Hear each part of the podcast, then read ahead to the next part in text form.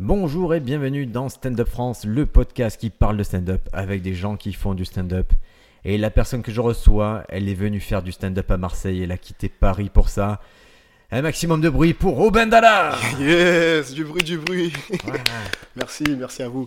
Ça va quoi, Briac? Ouais, ça va. C'est des formations professionnelles, ça. Tu sais, quand tu Ouais. fais trop MC, tu veux demander du bruit pour tout le monde. Même quand il y a que deux personnes dans la salle, quoi. Robin, je suis très content de te recevoir. Ça fait quelques années que je te connais. Yes. Tu es une des premières personnes que j'ai vues. euh, ça devait être avant le confinement. Hmm, c'est possible, ouais. Quand j'ai recommencé à fréquenter un peu Paris, je suis tombé sur ta petite équipe, là, Liesa Kroon, Obendala, Nicolas, Yes. Tepo. Et là, tu es le premier à venir vraiment profiter du Sud. Alors, c'est pourquoi on te retrouve ici à Marseille pendant quelques temps? Ah, pourquoi? Parce que euh, je devais rendre visite à une amie, voilà, tout simplement. Euh, je voulais. euh, J'étais jamais venu à Marseille en plus. Ouais. Voilà. Et comme je t'ai dit, je suis pour l'OM et tout. Et je voulais quand même voir la ville. Et euh, j'en ai profité aussi pour jouer dans les comédie clubs de Marseille, enfin dans les différentes scènes. Je suis allé à, à Aix pour la Gaudina. Alors, c'est ça, c'est un, un événement qui est organisé par une boîte de prod qui s'appelle Affaires de Comédie. Ils font que des événements atypiques. C'est un comédie club nomade. Donc là, ça se passe dans une bastide provençale. Et c'est vrai que c'est cool quand vous venez pouvoir vous présenter ce truc-là. Mm. Tu as brunché alors. tu brunch et tu joues quoi. Enfin tu euh, et les autres aussi, enfin le public aussi brunch avant et, et on joue tous euh, un peu avec euh, l'estomac lourd quoi parce que derrière faut faut rejouer et on est tous un peu un peu fatigués mais sinon ça, ça se passe vraiment bien quoi. C'est bizarre ce truc. C'est vrai Ouais. que cet état, c'est un état physique, c'est un état biologique. C'est-à-dire, tu leur parles, ils sont attentifs. Ouais. Mais tu sens qu'ils seraient trop bien dans la Mac aussi. Mais même temps en vérité, enfin même moi peut-être euh, peut-être 10 minutes avant de jouer, j'étais euh, j'étais en PLS quoi. Je me suis dit comment je comment je vais faire pour monter sur scène? Alors que euh, c'est tout simple, c'est quand tu montes sur scène, tu as l'adrénaline qui revient et t'oublies tout, que t'es mal au crâne, que t'es mal au ventre, que t'es tout ce que tu veux. Euh, t'oublies tout en vérité. Ah, C'est vrai que et on a eu cette conversation juste avant avec une autre comédienne, c'est que le gros du métier, c'est pas de jouer quand tu es à 100%, quand tu vas Ouais. bien. Ça, c'est ça, c'est les c'est les meilleures conditions et c'est pas très dur. Mm.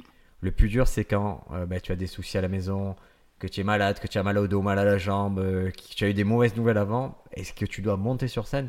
C'est là qu'on commence à faire la différence entre ceux qui vont être professionnels et ceux qui sont pas faits pour ça. Bah, c'est comme les sportifs, hein, tu, tu me diras, c'est euh, t'as des sportifs qui ont euh, des, footballeurs qui ont mal à, je sais pas, mal mal à la cheville ou, euh, ou mal au bras ou quoi, ils, jouent quand même, tu vois. Euh, je commençais à faire du name dropping. Thierry Henry, je me rappelle, c'était une interview où il avait dit qu'il comptait peut-être 5 matchs dans toute sa carrière où il n'était pas blessé, où il avait pas mal. Et il allait quand même sur le terrain et voilà, 5 minutes de podcast, déjà une première dédicace à Thierry Henry. C'est mon joueur préféré, voilà, si vous voulez Ouais, écoute, euh, ça lui fera plaisir s'il écoute. hein. Ouais. Et Mais- c'est vrai que cette histoire de jamais monter en étant 100% de ses, euh, de ses capacités, moi je l'ai vu dans, dans les sports de combat. Pareil, les mecs, ils arrivent, ils ont toujours une côte un peu fracas, un Mm. doigt de pied qui a sauté. Mais c'est est-ce que j'y vais, est-ce que j'y vais pas? Et, et en fait, je connais. C'est très rare, mais c'est vrai que sur une carrière, peut-être c'est vrai que ça leur arrive deux, trois fois aux mecs de rentrer dans une cage en étant à 100% euh, de leur prépa. Mm. Mais c'est la réalité. Mais c'est ça, mais après, c'est euh, il y a aussi ce que tu penses pouvoir faire et ce que tu peux faire réellement. Et euh, si tu penses que tu peux pas le faire, bah, tu te jettes quand même, tu, tu, tu verras que tu bah, es capable de faire euh, ce que tu as à faire. Quoi. Même physiquement, même si c'est limité physiquement, ton esprit, il arrive des Mm. fois. Et, euh, et comme, comme je t'ai dit, l'adrénaline, enfin, je dis pas qu'elle résout tout non plus, mais euh, je sais pas, tu as, une angine, tu as tout ce que tu veux, tu montes sur scène, euh, tu joues 5-10 minutes. Si ça se passe bien, si ça se passe mal, t'as- je pense que l'angine elle empire. Mais euh, tu as les rires du public, tu as, l'adrénaline de la scène et, et ça, ça disparaît. Au moins le temps de, de, de- de ton set. Après, derrière. euh, Puis l'expérience fait que des fois, tu as quelque chose d'un peu plus mécanique. Mm. C'est-à-dire, même quand tu es fatigué, même quand tu n'as pas l'esprit à ça, ton esprit, il accepte de dire écoute, sois performant pendant 10 minutes, Ouais. fais ce que tu as à faire, et tu seras moins. Peut-être moins alerte à ce que te donne le public, tu seras peut-être moins vif sur certaines choses, mais Mm.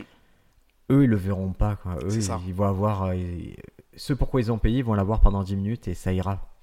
Ouais, c'est ça, exactement. C'est en gros, tu es dans le feu de l'action et tu t'as pas le. Je vais pas dire t'as pas le droit à l'erreur, mais t'as pas à montrer que t'es pas bien, quoi. C'est tout simplement. Et toi, tu es dans une démarche particulière parce que tu. euh, souvent, tu as un rôle qui est pas facile. Tu es. Ces derniers temps, tu as été première partie. Mm. assez régulièrement sur des salles euh, plutôt grosses. Des salles plutôt grosses, ouais, ça, va de, ça varie de, je sais pas, de 300 à 1500 comme ça. Donc c'est euh, pour Panayotis Pasco. Yes, exact, Panayotis Pasco. Je l'ai suivi, euh, ça fait un petit moment que je fais sa première partie. euh, avant le Covid, je la faisais déjà, quand il commençait au point virgule.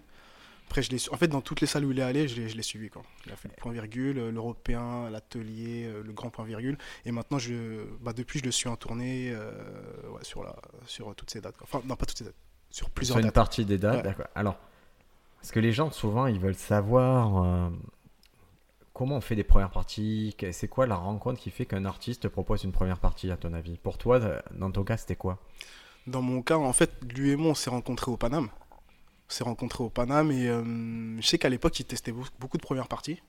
Il y, a, euh, enfin, il y a plusieurs artistes, même moi, je suis pas aujourd'hui, je suis pas le seul à la faire. Tu as d'autres artistes aussi qui la font. Ouais. Et euh, de ce que je me souviens, euh, bah déjà, on a, on a sympathisé et aussi, il me disait qu'il- que, je, que je dégageais un truc assez cool sur scène, en fait. Enfin, des bonnes vibes, quoi. Et, euh, et je sais pas si c'est que pour ça qu'il m'a pris, mais je sais que ça, ça a joué. Le fait qu'on ait parlé de, de trois fois, qu'on ait sympathisé, je pense que bah, ça a penché dans la balance, hein, tout simplement. Donc c'est un faisceau de plusieurs choses. Voilà. C'est en dehors de, de la scène où vous avez parlé, vous avez pris le temps de vous connaître. Ouais. Et une fois sur scène, il se dit, si ce mec-là, il passe avant moi, ça va, il va mettre une, une ambiance qui fait que moi, quand j'arrive après, une partie du chemin sera fait, j'ai plus qu'à récupérer ce public-là et à les amener où je veux les amener. Voilà, exactement. Et après, en même temps, euh, ben, c'est la base aussi. Je- Enfin, je fais le taf, quoi. Je fais des passages corrects sur, euh, sur scène avant lui. et, euh, ça- ça, c'est, quand je dis c'est la base, c'est-à-dire c'est le prérequis. Voilà, c'est ça. Si tu n'avais pas le niveau en stand-up, ça serait pas, tu pourrais être très sympathique, dégager un truc très cool sur scène, il n'aurait aucun intérêt à te mettre avant lui. Bah ouais, ça, ça flinguerait son spectacle même. Ouais. Et, et donc toi, quand tu, tu abordes une première partie comme ça, c'est quoi le, le chemin mental? Tu te dis, est-ce que dans ta tête tu dis, non, je vais juste faire mes blagues ou je vais chauffer la salle pour lui? Ou est-ce que tu as une forme de pression ou c'est quelque chose qui est passé avec le temps Hum, au début, j'avais peut-être une pression. Je me disais peut-être, euh, faut que je lui montre qu'il euh, qu'il m'a pas appelé pour rien. Euh, et après, avec le temps, même lui, il a réussi à me mettre à l'aise. En, en vérité, il m'a dit si tu veux tester des trucs, tu testes. Après, comme je t'ai dit tout à l'heure, je vais pas tester 5 minutes de, de passage euh, en première partie. Enfin, le, le rôle, c'est de, de chauffer la salle d'abord. Mais tu en es euh, conscient de ce rôle-là J'en suis conscient, ouais. J'en suis conscient. Donc, euh, avec le temps, j'ai eu de moins en moins de pression. Euh, ça m'a aussi permis de, En fait, quand j'attaque euh, une première partie, je me dis que je vais travailler, euh, je vais prendre de l'expérience en fait. Au niveau professionnel, je vais aussi prendre de l'expérience en termes de, présence scénique. Parce que jouer sur des, scènes comme ça, sur des théâtres de, plus de 300 places, c'est pas la même chose que jouer en comédie club. Je pense que tu, ouvres plus le jeu et, c'est à chaque fois c'est une expérience. Comment tu t'en aperçu qu'il fallait ouvrir plus le jeu à ce moment-là? Hmm, comment je m'en suis aperçu Je sais pas trop. En fait, euh, je pense que déjà j'ai fait du théâtre avant de faire du stand-up. Ce qui est, on peut le dire, ce qui est plutôt une bonne idée hein, de, Ouais. euh, de commencer par ça. Bah avant, en fait, je voulais faire du, je, je voulais faire du stand-up et euh, j'ai commencé d'abord par, le- par le théâtre parce que euh, je voulais avoir des repères sur scène. Je vais pas arriver. Pardon. J'ai roté avec le thé. Euh, je- Le thé. Et c'est marrant, c'est d'accuser le thé alors que tu viens de manger une entrecôte. le thé, l'entrecôte, j'ai roté à cause de tout ça. Mais euh, voilà, je voulais avoir les repères d'abord sur scène pour pas arriver euh, pieds nus, enfin tout nu euh, dans le stand-up et pas savoir où, où est-ce que je devais me placer, comment placer la voix et tout. Donc euh, j'ai fait ça d'abord. C'était des cours euh, classiques une fois par semaine C'est ça, ouais, cours classique. C'est le cours Paul Clément, histoire de leur faire de la pub qui se trouve à Paris. Euh, Bah, c'est- si tu fais la pub, c'est que ça t'a apporté une satisfaction. Si, si, si, ça m'a apporté, ça m'a apporté. J'ai fait une année euh, classique et une année d'impro pour euh, vraiment voir les, tous les aspects du truc, enfin quelques aspects. Et euh, bah, justement, c'était le, le patron du cours qui nous disait, bah, quand tu t'adresses à, à la foule, faut vraiment ouvrir, quoi. Ouais. Surtout quand tu es dans une grande salle, faut ouvrir. Si, t'as, hum, si tu es dans une grande salle et que tu es avec ton micro et que tu fais que de parler vite et que tu es, recroquevillé sur toi-même, bah, euh, plus tu parles vite dans une grande salle, moins les gens te comprennent et, entendent ce que tu dis. Quoi. Et donc, on est d'accord que cette attitude-là, c'est une attitude qui pourrait marcher dans le contexte d'une cave avec 30 personnes, vraiment où tout le monde est serré. Ouais. C'est une attitude qui. Ça va, les gens peuvent l'accepter dans ces conditions-là. Par contre, qu'ils ont pris un billet, qu'ils se sont habillés pour cette soirée-là, que c'est une grande salle avec une grande scène, c'est quelque chose qu'ils vont avoir du mal à accepter. quoi. Bah complètement, parce que tu as les gens, ils sont à, je vais pas dire, peut-être à 10, 20, 15 mètres, euh, enfin euh, 30 mètres de toi. Ouais. Donc faut, faut vraiment euh, concerner les gens qui sont, qui sont aux dernières places. Quoi, tu vois. Tu vas pas jouer juste pour les trois premiers rangs euh, en mode comédie club alors que tu as, d'autres gens qui sont très loin, qui veulent aussi être concernés, qui veulent entendre ce que tu dis et qui veulent vivre euh, la chose de, de, la même manière. Donc faut ouvrir. Quoi. Ouais, c'est vrai que c'est deux façons de jouer différemment. Et votre cerveau, moi je sais j'accepte de faire l'écart entre les deux, c'est-à-dire que des fois de modifier un peu mon jeu selon je suis, mm. mais globalement, euh, de jouer ouvert, ça m'a jamais porté préjudice dans le, dans le contexte petit en fait. C'est pas grave de jouer très ouvert dans un contexte petit, par contre, l'inverse. Ouais, l'inverse c'est un peu plus problématique. L'inverse marche pas. jouer petit, jouer petit bras dans un contexte où être ouvert, ben il y a une rencontre qui se fait pas. C'est ça, ouais. Mais limite, quand tu joues ouvert dans un endroit petit, tu euh, t'enflammes les gens, quoi. Tu, euh, tu brilles, quoi. Donc, on devrait peut-être jamais changer vraiment sa façon de jouer. On devrait toujours jouer au sommet, jouer fort les choses parce que tu les entraînes et tu finis par les convaincre que ta proposition, ben, elle est ce qu'elle est. Et, et, ils peuvent ne pas tout accepter, mais au moins, tu montres que tu dégages un truc universel. C'est ça. Après, le, problème avec le. Euh, c'est pas un problème, mais avec le stand-up dans les comédie clubs, le truc, c'est que quand tu quand arrives avec le public, il, est, euh, il a un niveau d'énergie qui est bas et que toi, tu arrives avec ton énergie des grandes salles, euh, il y a un décalage qui se fait mais ils comprennent pas forcément. J'ai encore roté, désolé. Euh, il n'y a, que toi qui l'entends, je t'assure, il n'y a que toi qui l'entends. Viens, on le dit plus jamais parce que ça. Plus. Je, vais je vais arrêter de me balancer. Mais bon, euh, il y, a, y, a, un décalage qui se fait. Toi, tu arrives dans une énergie qui est hyper forte et les gens, euh, ils, bah, ils, sont un peu plus timides ou quoi, ou ils sont un peu plus réservés. Il y a un il y a un gros décalage, ils comprennent pas ce que tu fais et enfin ils se disent, enfin ils se disent pas c'est qui ce, c'est qui ce débile, mais. voilà, mais je le vois très bien, mais c'est souvent c'est là où il faut c'est vrai que si tu démarres à l'énergie maximum, l'écart entre eux et toi est trop fort. Mm. Et c'est là qu'il y a peut-être un pont, un chemin à leur faire parcourir, à leur dire écoutez, moi, c'est comme ça que je suis, leur donner les clés pour qu'ils acceptent ce type d'énergie. Ce... C'est ça. Et c'est le travail de, bah, d'aller chercher le public, euh, de, bah, de, les concerner encore une fois, de, de, de les ramener avec toi pour, euh, pour qu'ils comprennent enfin ton, ton, délire, ton univers et qu'ils ne doutent pas. Quoi. Et c'est vrai que ce, ce doute, des fois, il peut durer 30 secondes comme il peut durer 2-3 minutes. Mm. Mais euh, j'essaye à titre personnel de pas de pas démarrer sur mes blagues quand je vois que le doute n'est pas dissipé. Mm.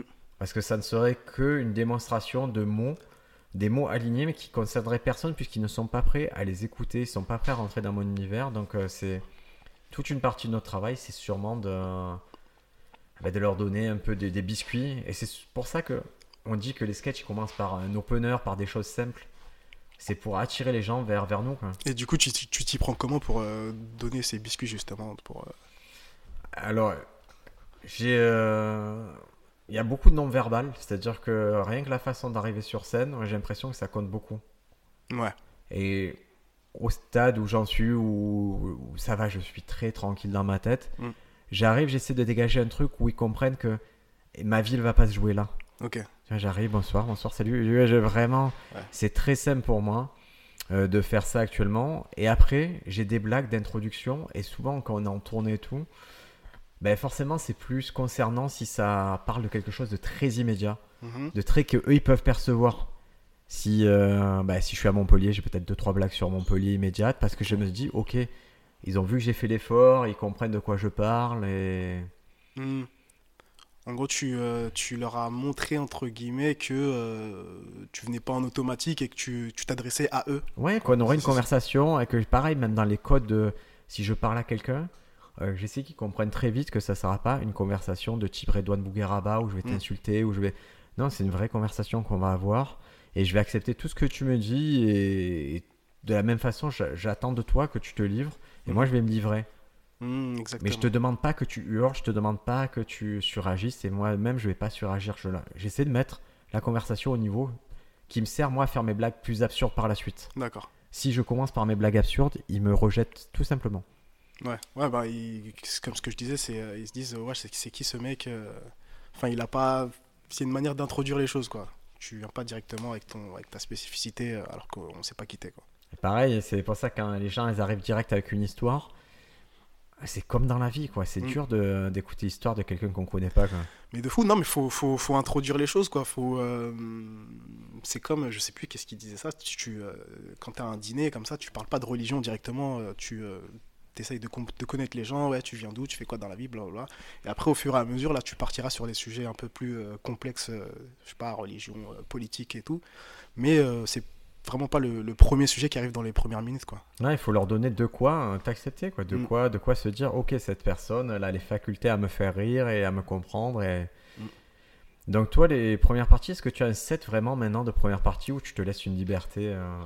Euh, je vais dire oui et non, c'est-à-dire que j'ai un, j'ai, je, je, commence en général par la même chose et euh, on va dire que je fais 10 minutes en général, donc ça fait 5 minutes de la même chose et les 5, 5 minutes, 5 autres minutes, bah, ce sera les, les, les, les, choses que je joue en comédie club euh, à la période. Quoi. Je, les choses que je joue en comédie club.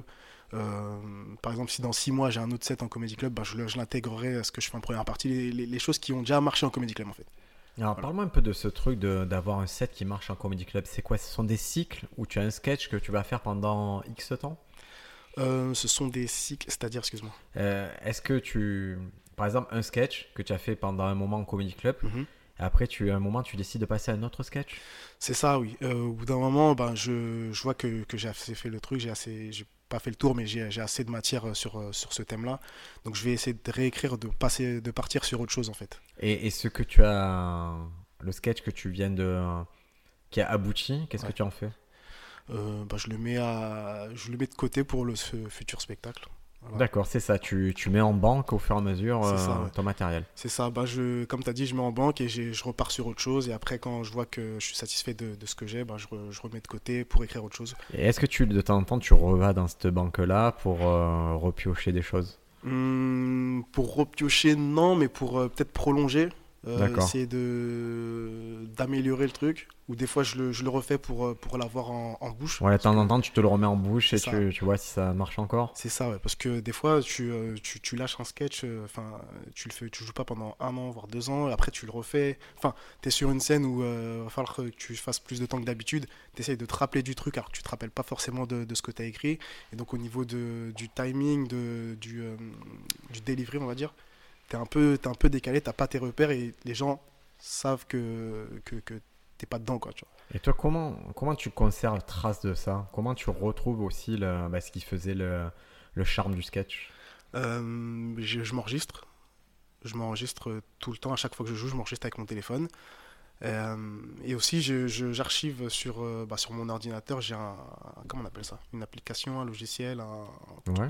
qui s'appelle Evernote je sais pas si tu connais. Ouais, ouais, j'utilisais ça. J'utilisais ça pendant longtemps jusqu'à ce que j'ai un problème avec. Ah bon T'avais quoi comme problème? Ah, En gros, on m'a fait changer pour un Evernote professionnel. Je retrouvais plus mes notes alors que j'ai des centaines de notes de stand-up, tu vois. Donc euh, ça m'a énervé. Le professionnel, c'est quoi? Ils t'ont fait payer l'abonnement? Oui, c'était dans une boîte, je bossais. Ils m'ont fait changer de trucs et tout. Et du coup, je retrouve pas. Alors qu'avant, c'était très simple. Je mettais sur mon ordi, sur l'Evernote et mm. je cartonnais. J'avais tout mes.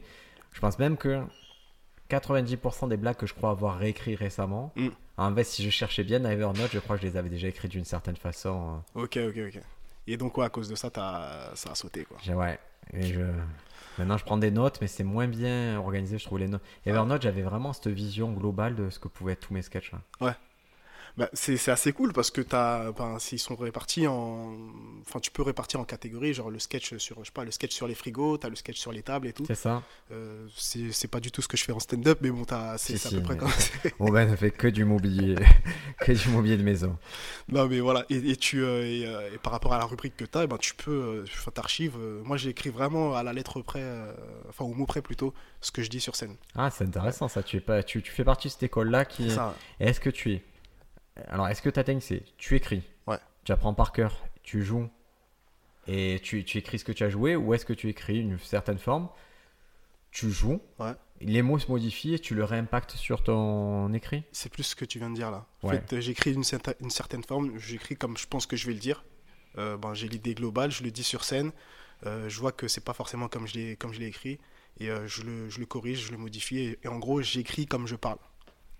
Mais après, si, moi, si là je prends tes sketchs à l'écrit et que je regarde une tes vidéos, les deux correspondent. Euh, oui, je pense, ouais. Je, je, me suis jamais posé la question, mais ouais, je, je pense que oui.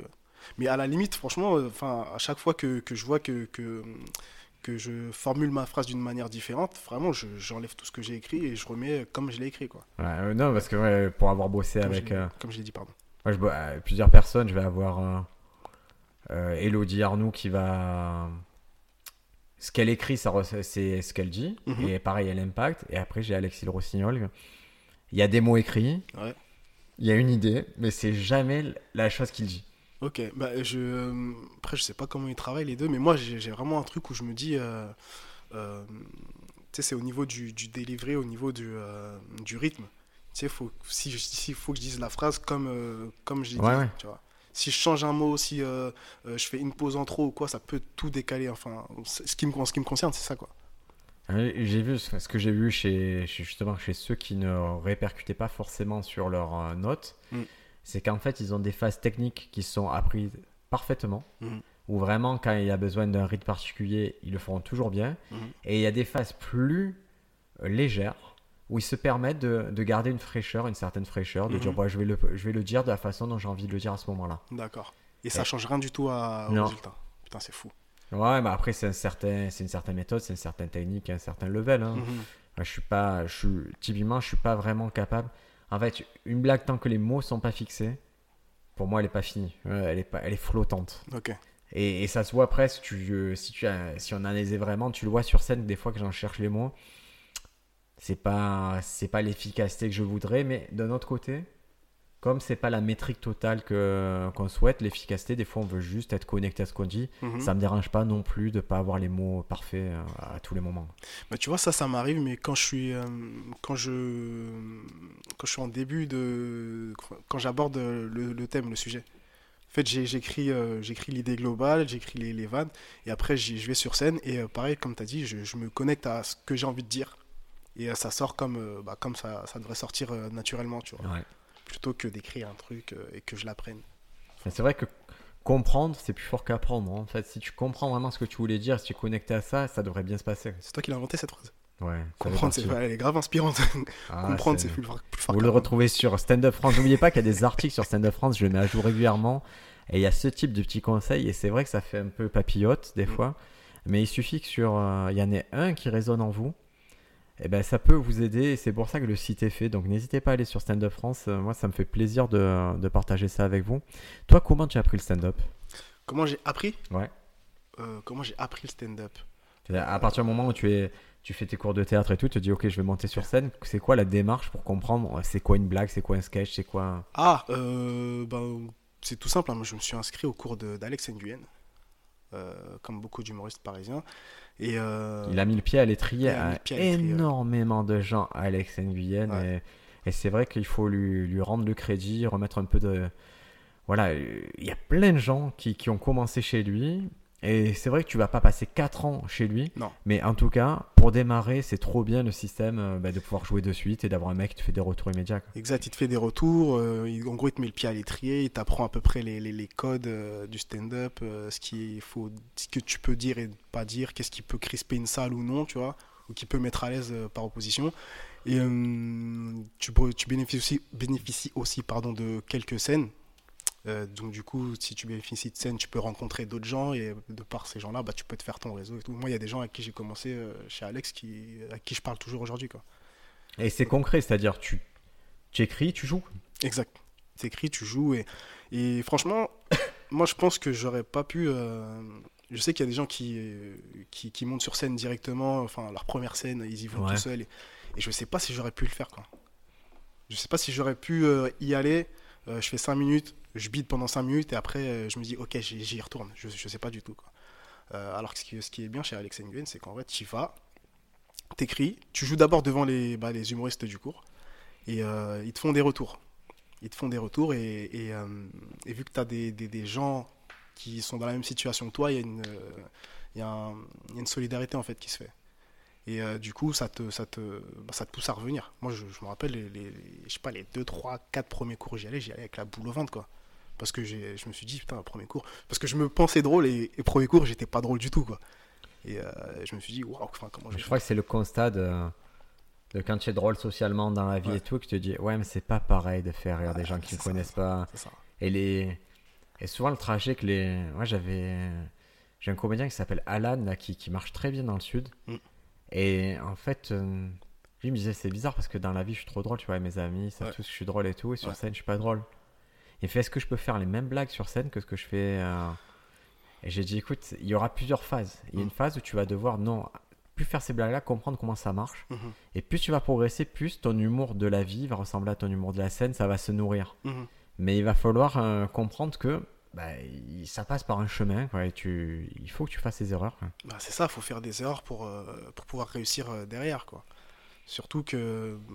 Il y, a- plein de gens qui pensent que être drôle dans la vie, c'est être drôle sur scène, et, euh, et inversement, quand t'es drôle sur scène, t'es aussi drôle dans la vie, alors que pas du tout, quoi. C'est, tu peux être drôle sur scène et pas drôle dans, la vie, enfin, c'est, c'est autre chose, quoi. C'est différent. Tu te retrouves pas, pas forcément devant tes amis, qui connaissent pas forcément tes délires, tes codes et tout, et tu, euh, et tu peux galérer, hein, pour le coup.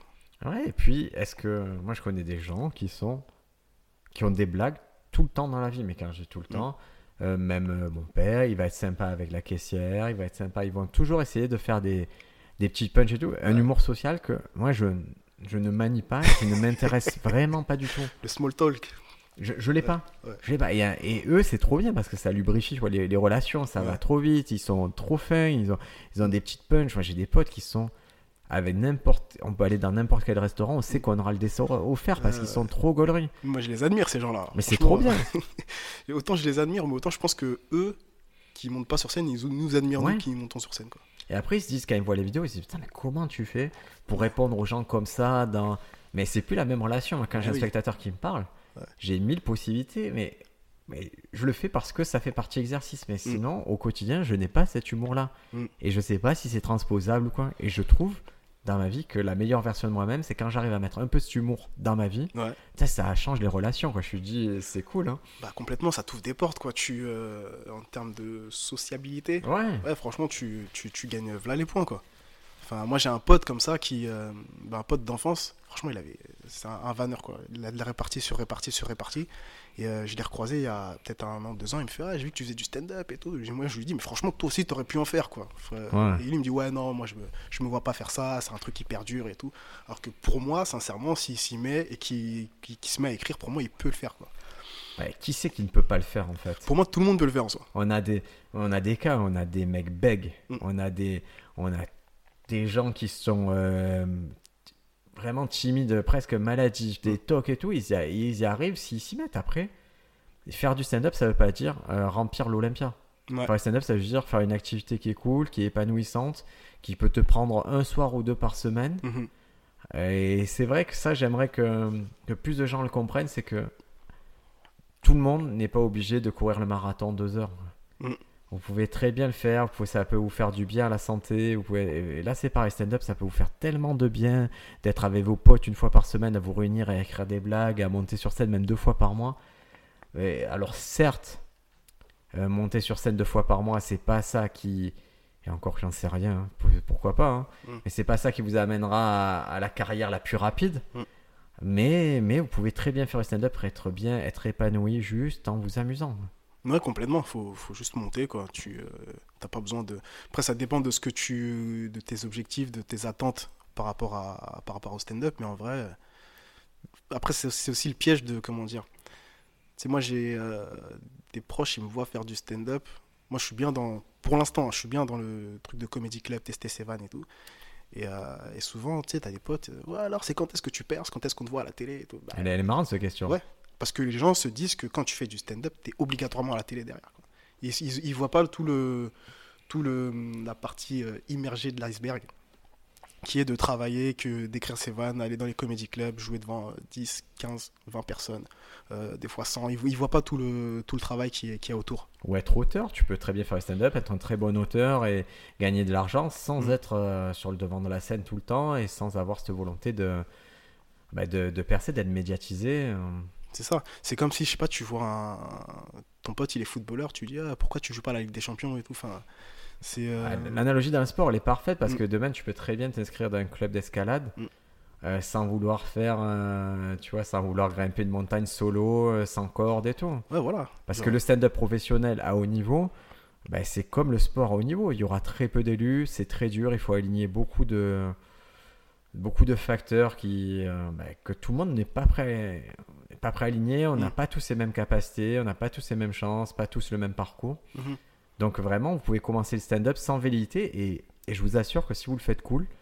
c'est pas impossible qu'un jour il y ait quelqu'un qui dise écoute, moi je crois très fort en toi, je crois que tu es un bon stand-upper, mais il faudrait que tu joues un peu plus, donc je vais te faire jouer un peu plus, je vais te Ouais. mettre bien. Et c'est souvent ce qui arrive quand des artistes nous proposent des premières parties. C'est aussi une croyance que en t'alignant à côté d'eux, tu vas avoir un peu de leur aura qui va rejaillir sur toi, et c'est souvent ce qu'ils nous souhaitent ces gens-là. Ouais, exactement, ouais. c'est ça. J'ai rien à dire, je suis tout, tout à fait d'accord avec ce que tu viens de dire. Parce que on, on peut le dire, Pa- Panayotis, ça se voit que c'est quelqu'un de, de bienveillant et qui a l'air assez structuré. Et je me dis, quand il prend Aubin en première partie, il se dit, ce mec-là, je vais quand même lui filer un bon coup de main aussi. Quoi. Ouais, je, bah, j'espère qu'il se le dit en tout cas, mais euh, parce qu'il m'a, il m'a filé un bon coup de main pour le coup. Et euh, ouais, non, quand il me prend, il se dit que euh, le gars, il- comme je t'ai dit, il a des, il diffuse des good vibes, on va dire, des bonnes vibrations, histoire Ouais. de parler français. Et, euh, et il va, il va, il va mettre euh, une bonne ambiance, quoi. Tu vois? Donc, il sait, enfin, je suis pas, je sais pas citer de nous ou quoi, mais il sait que quand je, quand je vais venir, je, je vais pas, tracher les gens et tout, enfin, essayer de clasher les gens dans le public ou quoi. Mais il y en a pour qui ça leur réussit très bien, c'est Mm. leur style. Ouais. Mais des fois, quand tu, euh, quand tu as ton propre spectacle, tu veux que les gens soient sur une ligne droite et tu veux pas. Tu vois, moi, c'est. Ça allait à. Yeah, mais c'est vrai que si quelqu'un, avant mon spectacle, il va beaucoup parler au public, Mm. il va beaucoup faire ce type d'interaction et tout, Mm. ça peut être plus dangereux pour moi parce que ça, ça m'enlève des billes C'est ça. et surtout, ça, ça les met sur une fausse piste de ce que je vais faire. C'est ça. Bah, t'habitues le, le public à, à- à un truc qui va peut-être pas se passer dans la, dans la soirée, quoi. Exactement. C'est ça. Et il peut très bien euh, apprécier plus la proposition et c'est un peu faussé quoi. Ouais. Il faut faire attention à cet équilibre-là et c'est vrai que souvent les artistes, on retrouve des familles d'artistes. Mhm. C'est-à-dire que tu verras souvent que la personne qui fait la première partie, elle fait partie de la famille d'artistes de la personne qui, qui joue. euh, Je veux dire qu'ils sont un peu dans le même style euh, Oui. humoristique. On essaye, euh, en général ça se vérifie, tu vois, tu essayes d'avoir quelque chose qui est aligné ou qui, qui s'enclenche bien. Mhm. Ouais, mais je suis complètement d'accord. Je suis aligné avec Panayotis Pasco. On est dans, on est dans la même euh, sphère. Ouais. Bah, ça, je dis pas, enfin, c'est pas le même stand-up, mais c'est vrai qu'il y a ce truc de, de, de faire rire avec des idées plutôt qu'avec des blagues. euh, en elle-même quoi. Enfin moi je sais que dans mon cas, enfin j'ai une idée qui me qui me trotte en tête et euh, j'essaie de me dire euh, qu'est-ce que je vais faire pour que ce soit drôle. Euh, J'aime bien avoir aussi un, un, un propos à défendre. Quand je dis un propos à défendre, c'est pas forcément un truc politique ou je sais pas quoi, pas forcément un truc super sérieux. Ça peut être aussi, je sais pas, euh, euh, pourquoi les gens n'aiment pas les pains au raisin. Tu sais, je peux, si j'ai ce truc-là en tête, et ben je vais essayer de, de, de faire un sketch. Alors que moi, j'adore les pains au raisin. Je comprends pas le tout ce tout ce tout ce qui fait que les gens détestent ce truc-là. Je peux faire un sketch sur ça. Mais c'est vrai que moi depuis qu'on se parle, qu'on se connaît, c'est vrai que tu es orienté sur les idées. Exact. Ouais. Tu es plus, tu arrives avec des grandes recettes, après tu, tu l'agrémentes de blagues, de, de Ouais. mouvements et tout, mais tu es, tu es sur l'idée. Et, et ce qui est intéressant, c'est que je vois qu'il y a plusieurs écoles, c'est que à Tiberia, j'ai jamais écrit sur une idée. T'as jamais écrit sur une idée Non. Ok. C'est très maigre euh, l'idée. J'écris plus sur une blague ou peut-être une observation, mais j'ai jamais d'idée, j'ai jamais de trucs à défendre comme ça. J'ai juste, des fois j'ai une situation, mais des fois c'est quelque chose. Tu vois, euh, toi je vois que vraiment ce truc-là, ça va te faire plusieurs mouvements dans le sketch. C'est ça. Ouais. Alors que moi, j'ai pas du tout ces mouvements-là. J'ai une blague Ouais. qui va donner autre chose, mais ça part toujours d'un truc très court. Ok. Après, c'est c'est euh, t'as différentes écoles. Hein. C'est euh, C'est pour ça que, et c'est pour ça que quand je te vois Panayotis, je me dis ok. Et moi, je t'ai vu jouer dimanche et je vois que c'est un style qui est très soft, Ouais. très doux. Et souvent, euh, les gens ont le temps de s'approprier la punchline. Tu leur donnes pas toutes tes punchlines. Il faut que eux-mêmes comprennent le truc, comprennent Mhm. la situation. Et tu es plus du genre à poser un décor Ouais. et leur dire écoutez, dans ce décor-là, moi j'évolue et vous allez comprendre ce qui se passe? Non, non, complètement. Mais en, fait, au-delà de ça aussi, euh, par rapport aux idées, c'est aussi j'aime bien euh, parler de choses qui me qui m'animent en fait, des qui me qui me tiennent à cœur, des euh, des je veux pas dire que je défends des causes, je suis pas Che Guevara non plus, mais j'aime vraiment parler de choses qui m'animent, que, j'ai envie de défendre sur scène. Et, et quand je parle de ce genre de choses-là, ben, j'aurais plus de comment dire ça, plus d'énergie, plus d'entrain à vouloir euh, à vouloir défendre ce, ce dont je suis en train de parler. Sachant que tu vas le défendre peut-être 100, 200, 300 fois. C'est ça, c'est ça. Et si, si je défends un truc dont je me fous, euh, en vérité, au bout de la dixième fois, enfin, je, ce sera pas fait sincèrement, quoi. Et est-ce qu'il t'arrive justement de perdre des blagues parce que tu es plus connecté à ça?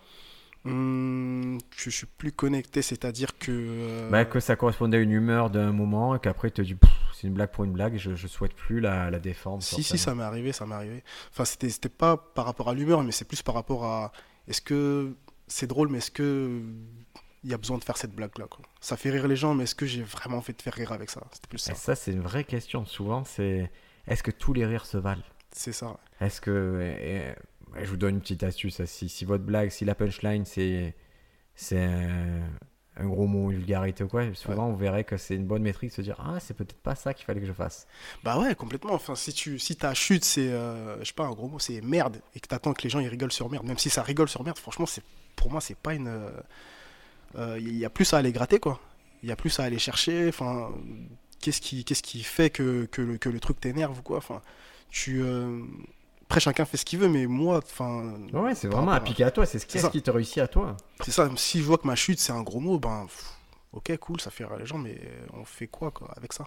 Mais surtout, ce qu'il faut comprendre, que faire rire les gens, c'est le niveau 1. Mm. Il faut faire rire les gens. Vous pouvez pas pa- passer à côté de ça dans l'exercice de la scène stand-up. Après, il y a rire et très gros rire. Ouais. Déjà, il faut comprendre ça aussi. Et c'est normal qu'au début, on se contente de rire. Et c'est vraiment, c'est logique, c'est ce que vous voulez. Mais après, quand on a d'expérience, on se dit, ok, ils ont ri, mais ils sont pas là que pour rire. Ils sont pas là pour passer qu'une bonne soirée. Ils pourraient passer une très très très bonne soirée. Ouais. Et donc, c'est à moi de les faire beaucoup, beaucoup rire. Et pour les faire beaucoup rire, ben, il faut que je les amène dans les idées plus complexes. Dans... Il faut qu'ils adhèrent totalement à mon propos. Il faut... Ouais. Mais ça, après, c'est un truc qui vient, qui vient avec le temps. Quand tu débutes, tu cherches tes, tes premiers rires. Enfin, tu essayes de faire rire. Tu, euh, c'est pour ça que je t'ai dit, tu as des blagues que je, que je faisais, que je fais plus du tout, parce que c'est vraiment les premières blagues des, des- des premiers mois, premières années de stand-up. Et après, au bout d'un moment, comme tu as dit, tu te dis, euh, tu changes de jeu ou tu changes de, de niveau. Ouais. Tu vois, et tu te dis, est-ce que je ferais pas rire avec des, avec, euh, des sujets un peu complexes ou, ou, des, ou des idées, tout simplement, ou des propos à défendre. Quoi. Et c'est addictif, ça. hein. C'est vrai que des fois, tu commences à développer ce type d'humour. Tu te dis, mais pourquoi toutes mes blagues sont pas à ce niveau-là? Ouais, Et ouais. tu revois tout ton sketch, tous ces sketchs tu dis, mais eh non, si je fais ça, c'est comme si j'avais deux spectacles en un. Il y a... Et souvent, on boite un peu parce qu'on a les blagues qui marchent. Mais non, non, on n'est pas super fiers, on n'est pas connectés. Mm. On a des nouvelles blagues qui marchent très très fort. Et on aimerait que tout soit à ce level-là. Et on se rend pas compte que les nouvelles blagues qui marchent très très fort, au final, elles sont pas si nouvelles. Ça fait un moment qu'on les bosse. Et, que... Et c'est pas évident. hein. C'est- pas évident, surtout que hum, quand tu euh, as des blagues super fortes et que après derrière tu, tu réécris des blagues et tu vois que c'est pas au niveau de ce que tu as fait avant, tu, sais, tu peux commencer à douter. euh, Enfin, est-ce que, je- est-ce que je sais encore écrire tu, sais, tu peux te poser des questions. Et alors que le truc, c'est juste de, de- de- de travailler et, de, et de, continuer à écrire et, et tu verras que tu pourras retrouver ce niveau, ce niveau de blague là. Quoi. Et toi, qu'est-ce qui fait que des fois tu arrêtes de te poser des questions? Qu'est-ce qui fait que j'arrête de me poser des questions? Euh, Je. En fait, je travaille, tout simplement. C'est ça, c'est c'est- c'est hyper bête et classique ce que je veux dire, mais juste, euh, ben, je travaille, quoi. Même si euh, euh, ce qui peut me faire douter, c'est de pas marcher sur scène. Ouais. Mais je sais que le lendemain, il va falloir que, j'ai- que, que, je, que je me lève et que j'écrive.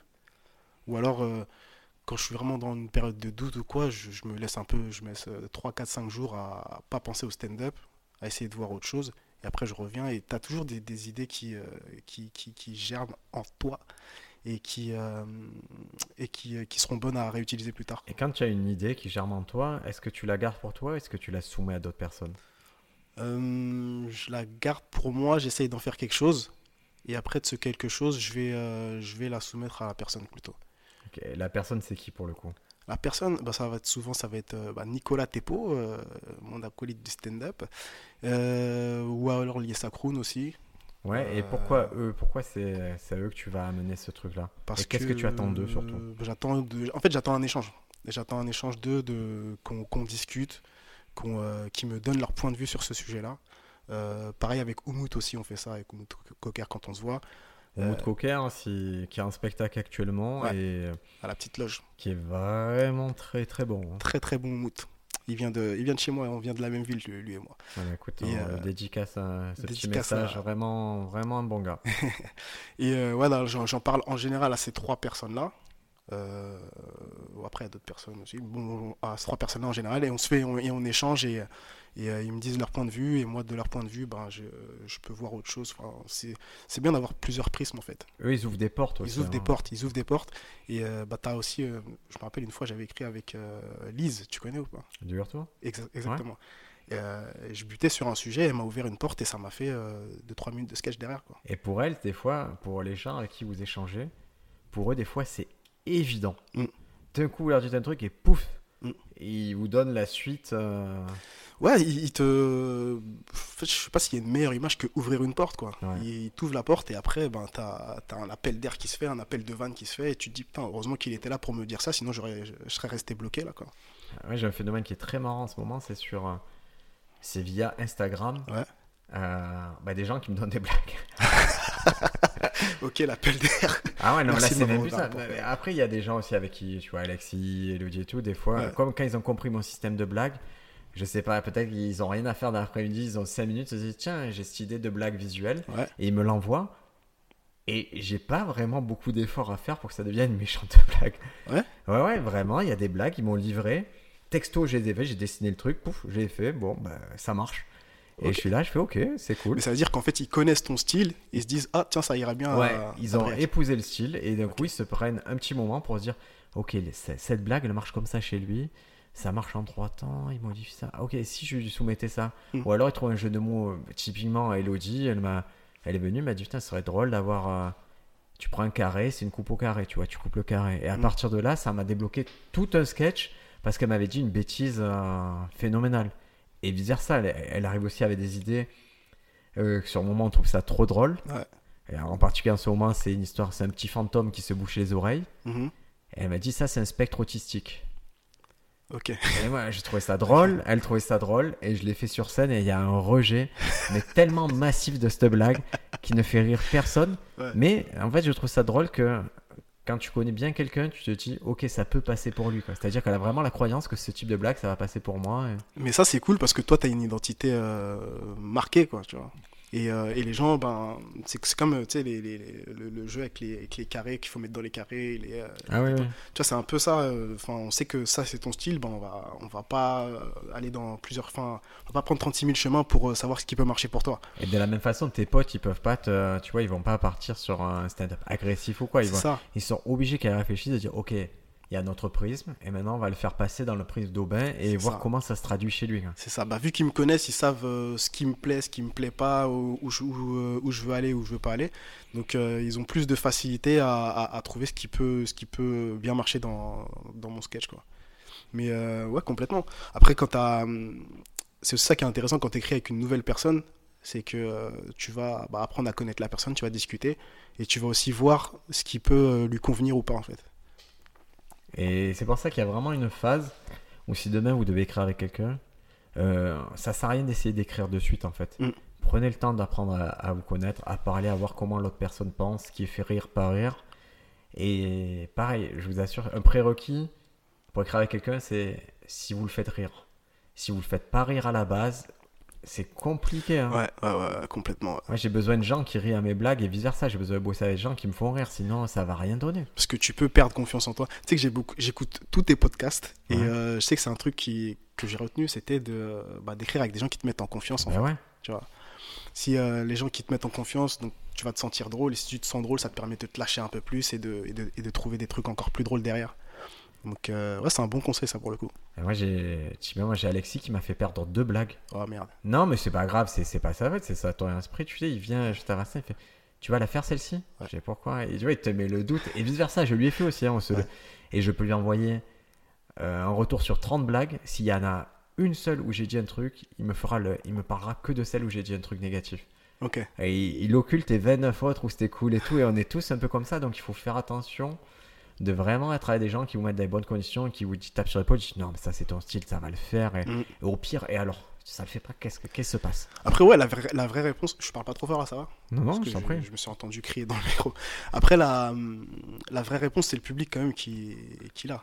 Donc euh, Le problème, c'est des fois, comme si on doute avant, Mm.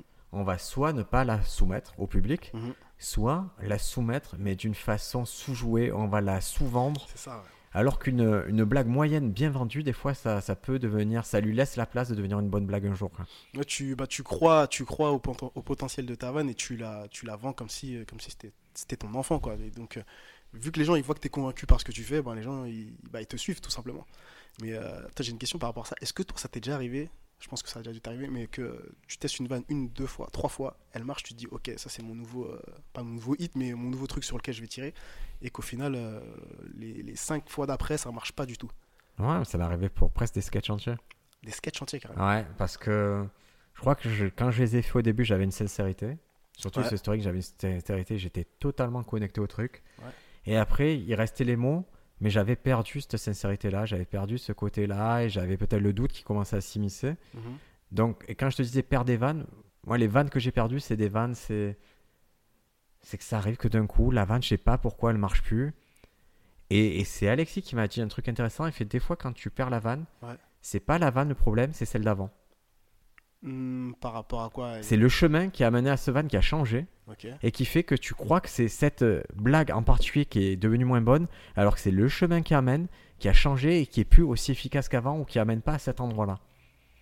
Et donc ça permet de, bah, de réévaluer, de te dire ah putain la première fois que je l'ai fait cette blague-là, elle venait après tel set alors qu'après j'ai essayé de la mettre en premier ou Et du coup, t'as as déjà récupéré des vannes qui, qui étaient supposées mortes euh, Euh, euh, récupérer des vannes.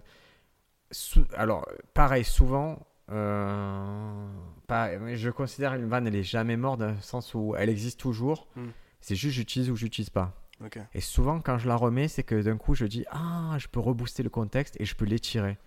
Un de mes défauts, comme pas mal d'humoristes, je pense, c'est de, des fois, c'est d'avoir une idée et de passer d'une idée à une autre idée. Ouais. Alors que des fois, cette blague qui était moyenne, si elle vient compléter une idée plus globale, elle devient très bonne dans un contexte approprié. Donc souvent, je me sers des blagues que j'ai perdues, je m'en sers pour rebooster des nouveaux trucs. Pour rebooster des nouveaux trucs. Donc tu les mets sur le côté et Ouais. euh, ouais, t'as ton petit, euh, ton petit Parce- cimetière de vannes comme tout le monde. Quoi. Ouais, et parce qu'une vanne qui, euh, que tu perds, si elle devient moyenne, qu'elle fait encore rire, mais qu'elle est moyenne que, ou qu'elle marche pas à chaque fois, elle, à mon stade, elle me sert à rien en fait. J'ai pas besoin de blagues moyennes. Ouais.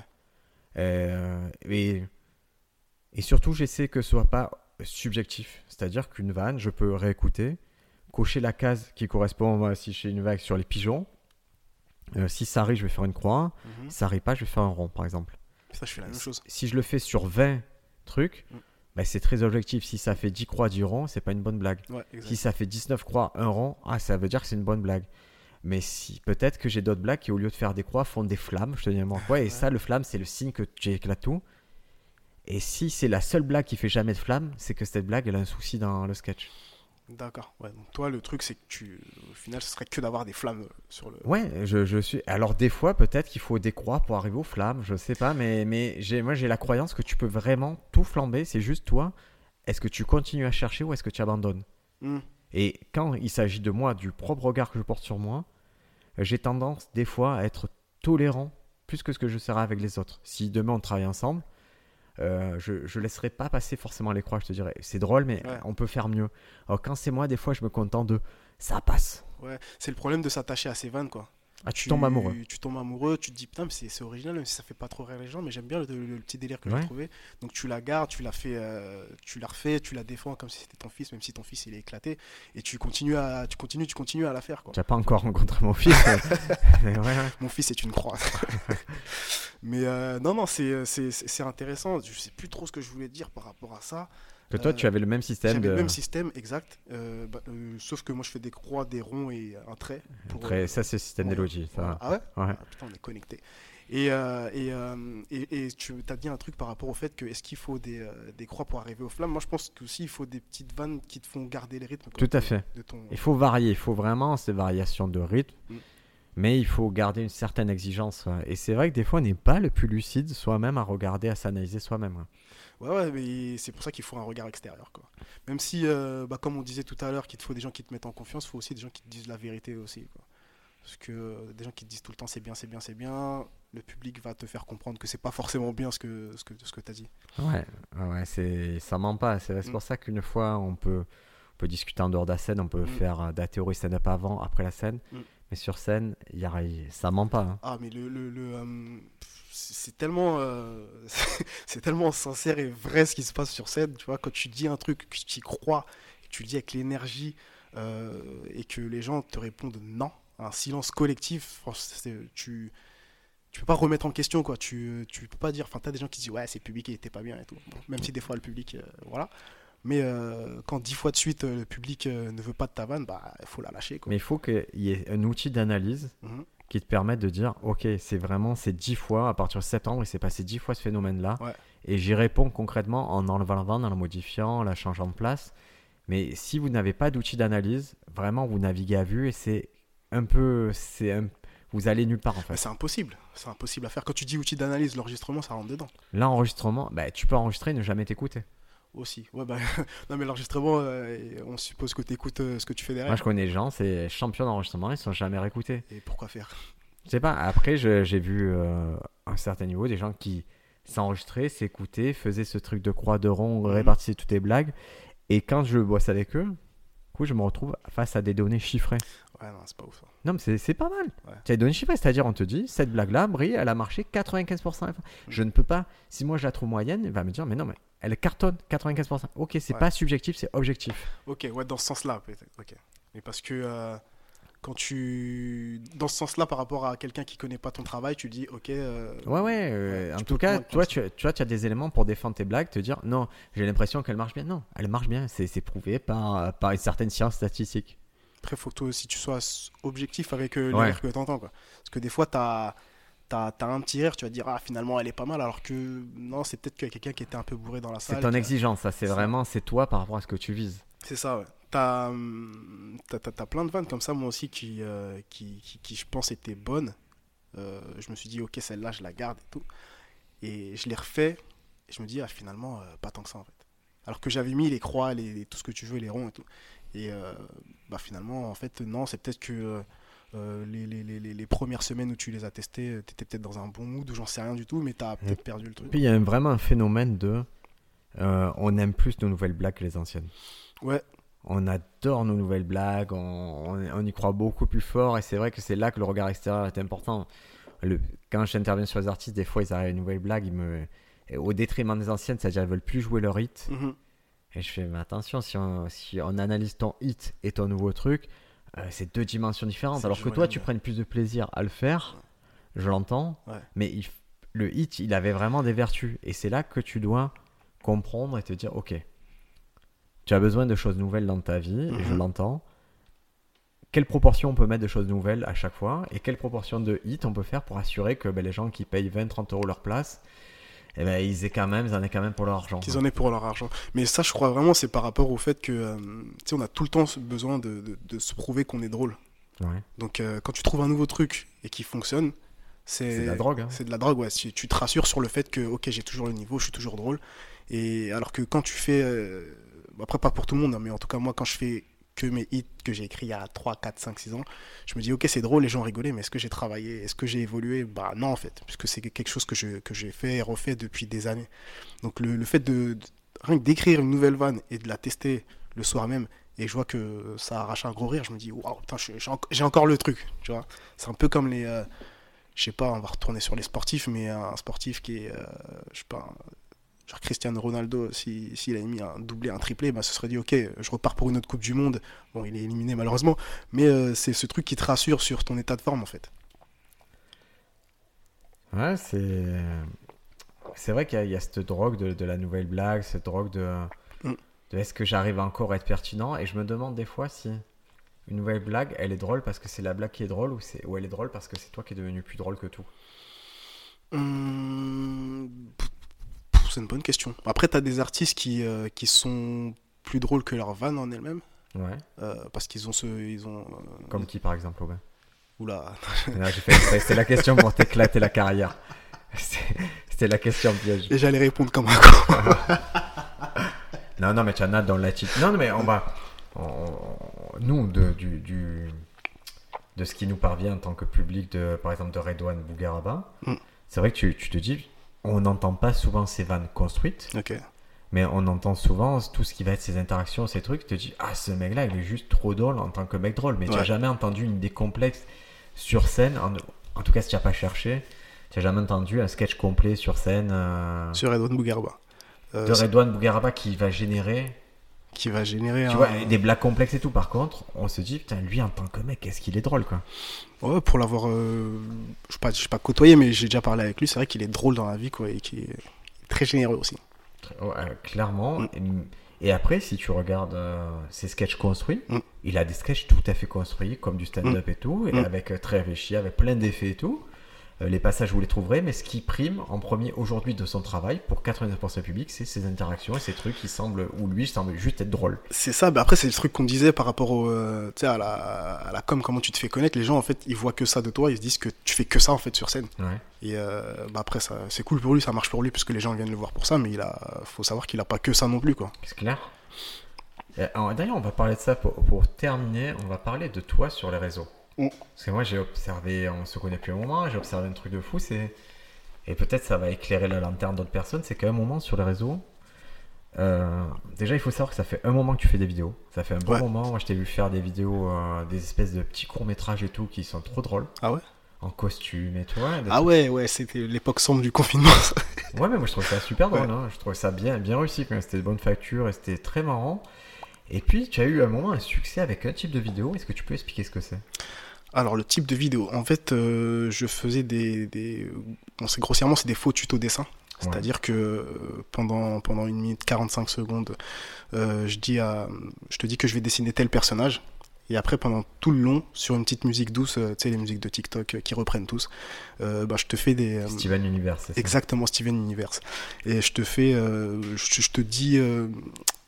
Qu'est-ce qui est. que- comment dire Les particularités du dessin. Qu'est-ce qui est dur Qu'est-ce qui est dur c'est dur, c'est les muscles à faire. Voilà. Et surtout, ce qui me faisait rire, c'est que tu, tu le faisais très. Tu le vendais comme c'était un vrai tuto. Ouais. Et en fait, il y avait un côté troll.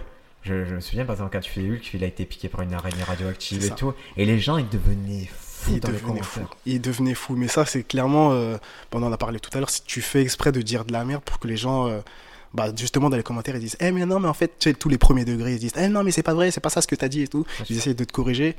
Et en vrai, plus t'as de gens qui te corrigent dans tes commentaires, plus ça fonctionne, quoi. Moi, je fais des fautes exprès, dans- même dans les cheats, dans, Mm. les, dans les trucs, je fais exprès de faire une faute flagrante. Ouais. Et que les gens, ils disent, ah, il est idiot et tout. Et ça me fait tellement rire qu'ils qu'ils captent pas, que tu te dis, mais, mais non, mais ça, je suis pas si bête que ça. J'aurais pas pris des heures à monter la vidéo, à la sous-titrer pour, euh, pour moi-même tirer une balle dans le pied au moment Non de la mais diffuser. quoi. je te jure, c'est fou et, et, les gens ont ce besoin de, de, de te corriger, de te, de te dire euh, que ce que tu fais c'est nul ou quoi, tu vois. Et vu qu'ils ont ce besoin-là, bah toi tu, tu, euh, bah, tu joues avec ce besoin et tu, tu fais du judo avec, comme tu m'as dit. tu vois. Ouais. Et donc, Et- toi, tu as cartonné avec ça. J'ai cartonné avec ça, ouais ouais, c'était bah, sorti du deuxième confinement, bah, vu que on était chez nous et que fallait bien faire quelque chose. c'était vraiment le seul moyen de, de, de- comment dire, de stimuler ma créativité, on va dire. euh, de faire ce genre de dessin. Bon, faut savoir qu'à la fin du dessin, euh, le dessin il est éclaté en fait. C'est pour ça que ça faisait rire les Il gens. éclaté, mais tu n'as jamais fait une grosse bite. Non. Tu vois, alors que m'as on dit, ok, à chaque fois, ça serait terminé par une grosse tape dessinée, parce que je savais que ça marcherait. Ça aurait pu marcher, c'est vrai que j'ai Ouais. pas testé ce truc. Mais euh, voilà, le, le- le- c'était le contraste euh, en, du mec sérieux qui dit, euh, Ouais. qui, qui utilise tout le vocabulaire du dessin et après à la fin tu vois le dessin et tu vois que c'est de la merde. Par exemple, le Hulk, je lui avais mis, je lui avais fait des Nike au pied alors que pff, pas, pas du tout. Et bon, c'était ça qui est drôle, qui était drôle, pardon. Et, et ça a très très bien marché. Ça a très bien marché sur, euh, sur TikTok, parce que j'ai un compte Ouais. TikTok aussi, voilà, faut, on, va pas se, on va pas se cacher. Et euh, je les ai- euh, justement, c'est marrant que tu dis, on va pas se cacher. C'est quoi le souci avec TikTok? Je sais pas c'est quoi le souci. En fait, c'est vraiment euh, TikTok, ça, ça fait un peu dans l'image, dans, dans le putain, dans l'image des gens, dans Oui. l'imaginaire Ouais. des gens. c'est un réseau social pour enfants quoi. Donc C'est un réseau social qui te paye, qui te paye aussi. qui te paye vraiment très très bien. Donc euh, les, les gens s'en cachent un peu, mais là je pense que ça commence un peu à évoluer parce que t'as même plein de stand-uppers qui disaient ah je serai jamais sur TikTok, je serai jamais sur TikTok. Au final, ils commencent à faire des comptes TikTok. Et ils font 20 vues. Mais Mais euh, voilà, c'est- après, c'est c'est- c'est- c'est- c'est l'évolution des choses, quoi. C'est euh, tu toutes les, toutes les inventions, enfin, il y a plein plein de trucs qui au début ne faisaient Ouais. pas l'unanimité, et au final, euh, tout le monde jure que par ça c'est maintenant. très consommé. Et toi, est-ce qu'il y a eu un truc moi, que j'ai trouvé ça vraiment intéressant C'est justement, je vois, tu vois, TikTok, il y a eu là ce côté où. Ah, c'est Mm. c'est honteux d'être sur TikTok. Puis tu as ce carton sur TikTok, et à un Mm. moment, juste, tu arrêtes de faire Mm. ce qui réussit. Euh, parce que, euh, je, je sais pas comment dire ça, mais je crois que je suis un peu tiraillé par tout ce qui est, tu sais, quand le, quand le, le stratégique qui se croise avec l'artistique, Ouais. euh, des fois, ben, ça, ça déteint sur l'artistique, tu vois. D'accord. C'est-à-dire que je, on, dit que si j'avais continué à faire ça, et j'aurais peut-être, je sais pas combien de followers, mais derrière, est-ce que ces gens-là savent que je fais du stand-up? Est-ce que s'ils viennent voir mon spectacle, euh, peut-être ils s'attendent à ce que je fasse, s'attendent à ce que je fasse des dessins sur scène, alors que pas du tout. Tu sais, j'avais pas, j'avais peur de, de perdre les gens au bout d'un moment, parce que les gens, euh, bah, ils s'abonnent à ton compte par rapport à ce que tu leur proposes. Ouais. Tu vois. Et si toi du jour au lendemain, bah, tu, tu proposes un tout autre truc, et bah, tu les auras perdus, on va dire quoi. Mais Enfin, si tu les voulais pourquoi à la base? Moi, je les voulais pour, bah, pour qu'ils viennent dans les salles. Enfin, Mais est-ce quand- qu'il n'y avait pas un moyen de, de ménager la chèvre le chou? C'est-à-dire de te dire, ok, je suis le mec qui cartonne en faisant des dessins de merde. Ouais. Puis euh, ça va asseoir quelques fesses sur euh, des sièges. Et ces gens-là, quand ils sont là, ils vont voir un stand-up qui est très bon. Mhm. Et à un moment, je vais leur faire un petit clin d'œil. Peut-être sous la forme d'un faux tuto, sous la forme de, de quelque chose. Mais tu vois, te dire, ok, je vous donne quand même. Je vais reprendre l'exemple de Kian Kojandi qui faisait son spectacle, qui à la fin faisait une version de bref. euh, Mm.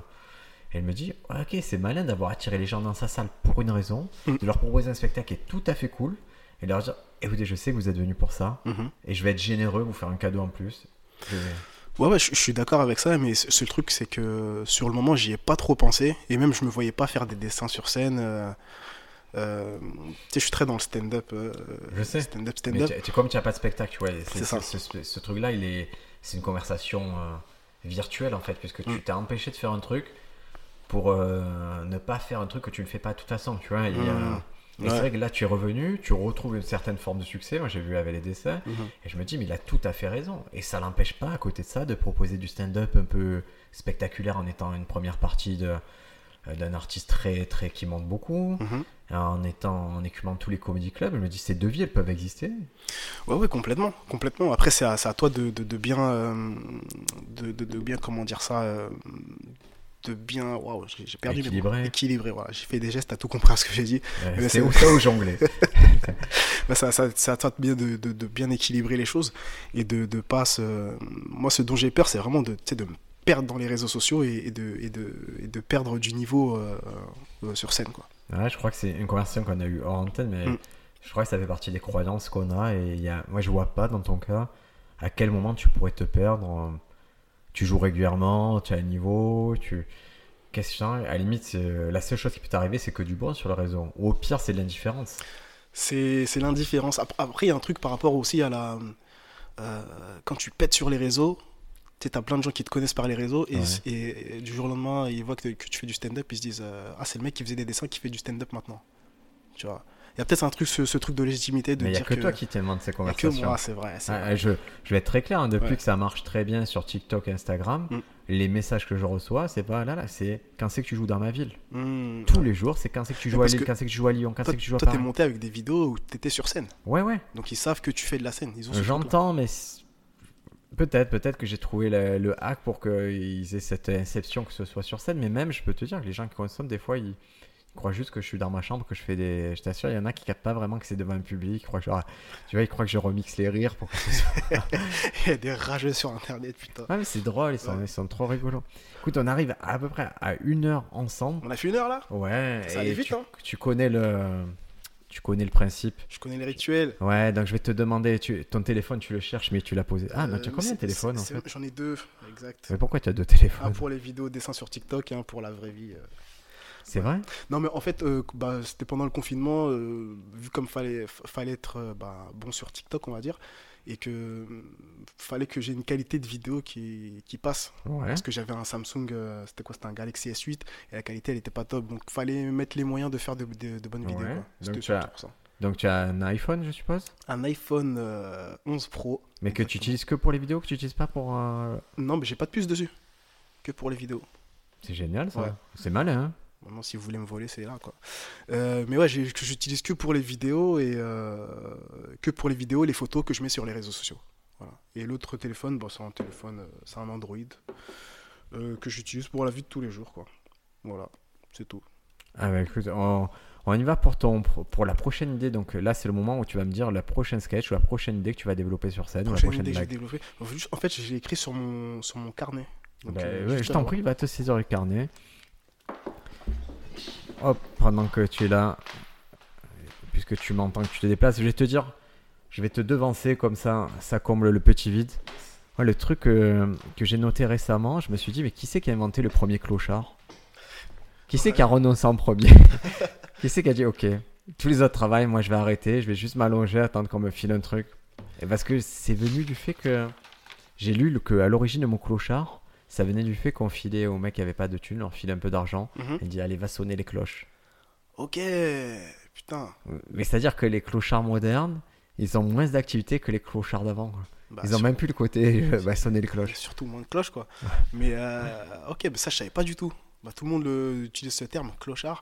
Euh, qui a lancé la traîne Je sais pas, je sais pas. Ben, euh, c'est vrai que c'est marrant. Enfin, Mais c'est- celui qui a renoncé, moi, ce qui me fait rire, c'est celui qui a renoncé le premier. Comment dans l'histoire de l'humanité, il y en a un mec qui a dit Fuck, j'arrête, j'ai pas envie, j'ai envie d'être à la marge. et, et philosophiquement, on a eu des mecs, tu vois, des Diogènes, des mecs comme ça qui ont décidé d'être clochards volontairement. hein. Ok. Et, et pourquoi le mot clochard est venu dans ma vie Pour te dire, c'est parce qu'on joue aux échecs avec mon fils. Mhm.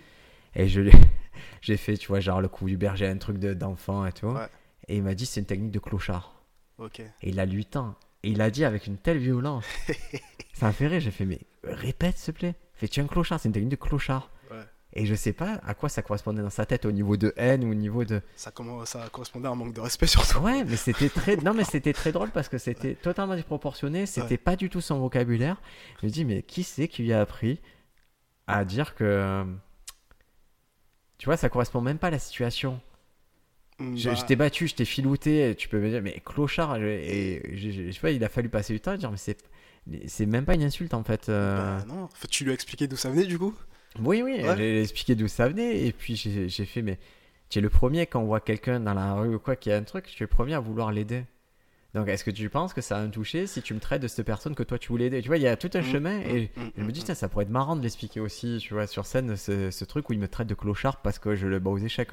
Ouais, et parce qu'il a le, bah, le terme qui est faussé dans sa tête, quoi, surtout. Ouais, et c'est très drôle, c'est comment, bah, comment le rehausser, comment le remettre au niveau et comment il a cette connaissance de. Parce que si je le laisse employer ça, bah, l'image qu'il va avoir sur les clochards, les SDF, bah, forcément elle va être ternie. Alors que si il garde cette idée que bah, ces gens-là, ils ont moins de chance que toi et que toi, bah, si tu veux lui filer de la thune pour aller sonner le cloche euh, et sonner le cloche, ça peut être euh, euh, laver ta voiture ou quoi. hein. Mm. Bah, ça peut être trop bien quoi de- d'aider ces gens-là comme ça. Quoi. Bah ouais, c'est euh, c'est vrai que c'est intéressant, quoi. T'as insulté de clochard parce que tu lui as fait un coup. euh, Technique de clochard. technique de clochard. Tu vois, comme si les clodos, ils étaient là, ils jouaient aux échecs. Comme euh, s'il bon, avait déjà joué aux échecs contre un clochard, surtout. Mais, Ouais, euh, c'est drôle. hein. Alors, t- ouh, il me plaît ton carnet. oui, oui, enfin, il y a beaucoup de trucs écrits. ouais, non, mais c'est un beau carnet, passent, hein. voilà. Euh, que- Alors, juste un truc, quand tu as le carnet, il est plein, qu'est-ce que tu en fais? Euh, je le- je, je l'archive, je le pose chez moi et euh, si jamais, enfin, ça m'arrive qu'une fois par an, je relise euh, Superbe. Ce que ce que j'ai écrit pour voir euh, où est-ce que où est-ce que j'en étais, enfin, euh, ou peut-être que je, je repêche des vannes euh, et que j'essaye de les améliorer, quoi. Parce que Bibar, Manu Bibar aussi, que vous avez entendu d'un précédent podcast, pareil, chez lui, il a ce type de carnet, ils sont alignés. et j'ai- et je trouve ça rassurant de voir que tout le monde a ça chez lui. Ah oui, non, mais moi il faut. Enfin, après, moi j'ai j'ai aussi un rapport avec euh, tu sais, ce qui est manuscrit. Enfin, j'aime bien euh, écrire, euh, écrire de ma main plutôt que d'avoir. Enfin, j'ai des notes aussi dans le téléphone, Ouais, mais ouais, mais c'est- j'aime bien avoir les deux. quoi. Et tu sens que tu écris pas la même façon? J'écris pas de la même façon, je, je réfléchis pas de la même façon. Un truc tout bête, hein, quand j'ai écrire une phrase, ben, le temps que j'arrive à la fin de ma phrase, ben, il y a déjà peut-être d'autres idées qui, qui me sont sorties. Et, euh, et, qui- et, et quand je suis sur l'ordi, ben, c'est- une manière différente d'écrire. Après, sur l'ordi, il y a, y, a y a le luxe de pouvoir effacer et de réécrire comme tu veux. Euh, en fait, chaque, chaque, euh, chaque moyen a ses, inc- ses inconvénients et ses avantages, en fait. Et moi, l'ordi, il y a un truc, tu sais, ce qui me. Je comprends mieux le rythme des blagues sur l'ordi. C'est les Mm. paragraphes, les trucs, le, le saut à la ligne et tout, ça me permet de mieux comprendre que sur une, une page, à la main, j'ai du mal à comprendre Bah, euh, la rythmique. C'est vrai que c'est plus propre sur l'ordi parce que bah, tu euh, agences tes trucs. Et euh, moi, sur, bah, sur, le, sur le carnet, en fait, c'est vraiment les, les- premiers trucs qui me, qui me Excuse-moi, pardon, excusez-moi, j'ai pas mis mon. Euh, c'est vraiment les, premiers, euh, les, les- les- les premières idées qui, me- qui, me- qui me sortent de ma tête. Enfin, c'est limite, euh, c'est instinctif, quoi, tu vois. Donc ça fait carnet, ordi, scène. Carnet, ordi, carnet, euh, ordi, je remets au propre et scène, je délivre. Superbe. Allez, mais go Voilà. pour la dernière idée que tu as pu La avoir. dernière idée, après c'est juste une idée, hein, franchement, c'est même, Je pas, c'est même pas finalisé ou quoi. En gros, c'est je partais de la phrase pour, pour avoir la paix, faut préparer la guerre. Ouais. Enfin, tu connais cette phrase-là, quoi. Civis pacem, parabellum. Ok, je savais pas qu'il avait sorti cette phrase-là, mais voilà. Et euh, bah, je me disais que c'est pas une phrase qui est. euh, Pour moi, pour avoir la paix, il faut faire la paix, quoi. Tu vois. Euh, par rapport à. Et j'avais pris. euh, C'est pour ça que Panayotis si te veut en première partie. Eh, c'est très philosophique ce qu'on ce qu'on fait. Non, non, mais je veux dire, tu sais, un mec comme Batman, tu sais, à Gotham, pour moi, il perpétue, le, il perpétue le cycle de haine, en fait, de la ville. Parce qu'il est opposé à des méchants qui ont, des hommes de main, on va dire. Et euh, ces hommes de main, bah, tout le temps, ils les fracassent. Ces gens-là, ils ont des familles. C'est-à-dire qu'ils ont femme et enfants. Forcément, dans la trentaine de méchants qui l'éclatent, il y en a un qui finit tétraplégique.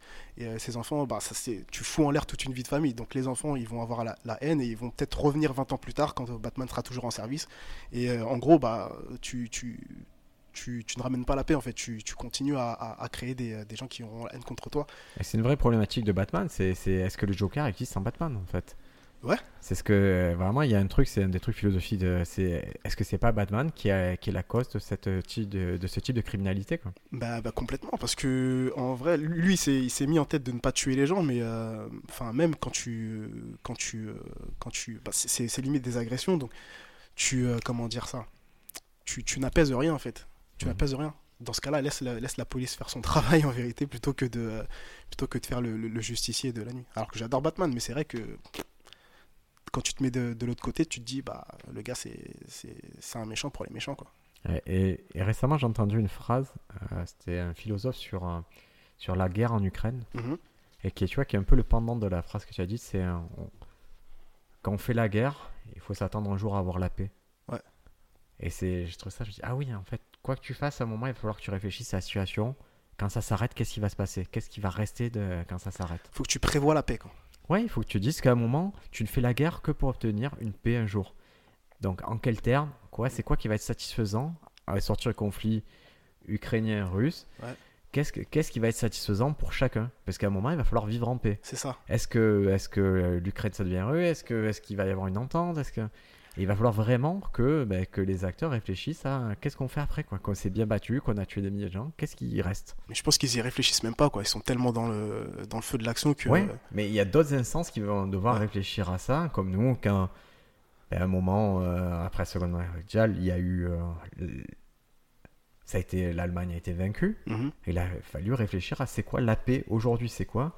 Comment on traite un Allemand qui a commis euh, ces actes-là Comment on traite un Allemand qui était juste passif Est-ce qu'ils sont responsables? Comment on les sanctionne? Sur combien d'années on les sanctionne? Comment on récompense, euh, par exemple, euh, ben, ceux qui nous ont aidés? Mhm. on, on le sait pas trop, mais par exemple, tu sais qu'à ce moment-là, il y a des, des deals commerciaux qui ont été faits avec les États-Unis et tout, parce que pour les remercier d'eux. Mm. Mais à quel point il faut, tu vois, Ouais, ouais, non, mais sur- surtout euh, quand tu dis la paix, enfin, c'est quelle paix, quoi, tu vois? c'est quoi euh, définir ce que c'est- la paix, quoi? définir l'état de paix. quoi? Quand t'as éclaté le camp adverse, euh, pour toi, c'est la paix, mais eux, ils sont. Enfin, c'est une catastrophe qui de se passer Juste- pour eux. justement, c'est comment, voilà, c'est comment on- la paix, comment on la définit, comment on la réinstaure et à quel titre. Ouais, ouais, donc euh, faire la guerre pour faire la paix, euh, je sais pas si c'est le bon moyen, quoi. Après, je suis naïf de dire ça, hein, c'est pas. Enfin, tu fais la guerre, tu, le drapeau blanc, il existe. C'est- pas, c'est pas comme ça que tu vas, tu vas ramener la paix. Mais, euh, je sais pas. Mais en tout cas, ça me l'air d'être une, euh, d'être une sacrée piste. hein. Ouais, ouais, mais là, j'ai- comme je t'ai dit, il n'y a vraiment pas de vanne, c'est vraiment un, un squelette limite, quoi. Et, euh, Mais c'est intéressant déjà, en fait. C'est déjà, je pense qu'une bonne piste pour une blague, c'est si c'est intéressant, ça accroche l'oreille. Hmm, Et là, Ouais. c'est le cas. ok. Mais Si quelqu'un veut te voir, il te voit où? Si quelqu'un veut me voir, euh, bah déjà sur mon compte Instagram, Obandala, Ouais. A-U-B-I-N-D-A-L-A, et, euh, et en comédie club, euh, bah, je joue souvent au Café Oscar, au Donka, euh, au Golden Comedy Club aussi, et, et dans plein plein d'autres par- Que des gens qu'on aime beaucoup, que des gens qu'on aime beaucoup, exactement. Plein plein d'autres plateaux sur Paris qu'on n'aime pas, qu'on aime aussi. qu'on aime aussi. Voilà, C'était pour, pour faire la. la- Tu as tes guerres, j'ai les miennes, donc euh, Ouais, j'ai vraiment, j'ai, j'ai cette chance de pas avoir de guerre parce qu'on Ouais. a une option qui est très simple. C'est tu aimes pas un endroit, tu vas pas y jouer, c'est pas très grave. exactement. Et vice versa, ils t'appellent pas, tu les appelles pas. Et chacun vit sa vie. On n'est pas obligé, com- comme on disait, on fonctionne par famille d'humoristes, on Mm. fonctionne aussi par euh, famille de valeurs. Mm. Si c'est pas tes valeurs, tu te sens pas bien, n'y va pas quoi. Non, mais ce serait tellement. euh, je vais pas dire. Ce serait tellement facile si on avait cette mentalité de. Bah, les gens ne veulent pas de toi, bah n'y va pas en fait. Ben, c'est ce qu'il faut faire. C'est ce qu'il faut faire. Mais euh, Et si tu veux vraiment y aller, bah alors euh, blinde-toi ou fais-toi un chemin, mais il faut pas de frustration, quoi, ça va. ouais, Elle, elle est pléthorique l'offre à Paris. C'est ça, euh, en plus. Allez-y les gars. c'est déjà, assez compliqué comme ça, tu sais, se, se- se prendre la tête parce qu'un tel, euh, un tel veut pas te faire jouer. Ou, enfin, On va passer à autre chose. Euh, Consacrez votre énergie à autre chose. N'oubliez pas, Aubin est aussi, même s'il veut pas le dire, il est sur TikTok. eh oui, Il a, il a la retenue, il préfère que vous alliez sur son Instagram, Aubin Dalla. Il est aussi en première partie de Panayotis assez régulièrement. yes. Donc j'espère que vous allez le découvrir. Moi j'ai eu la chance de le revoir récemment.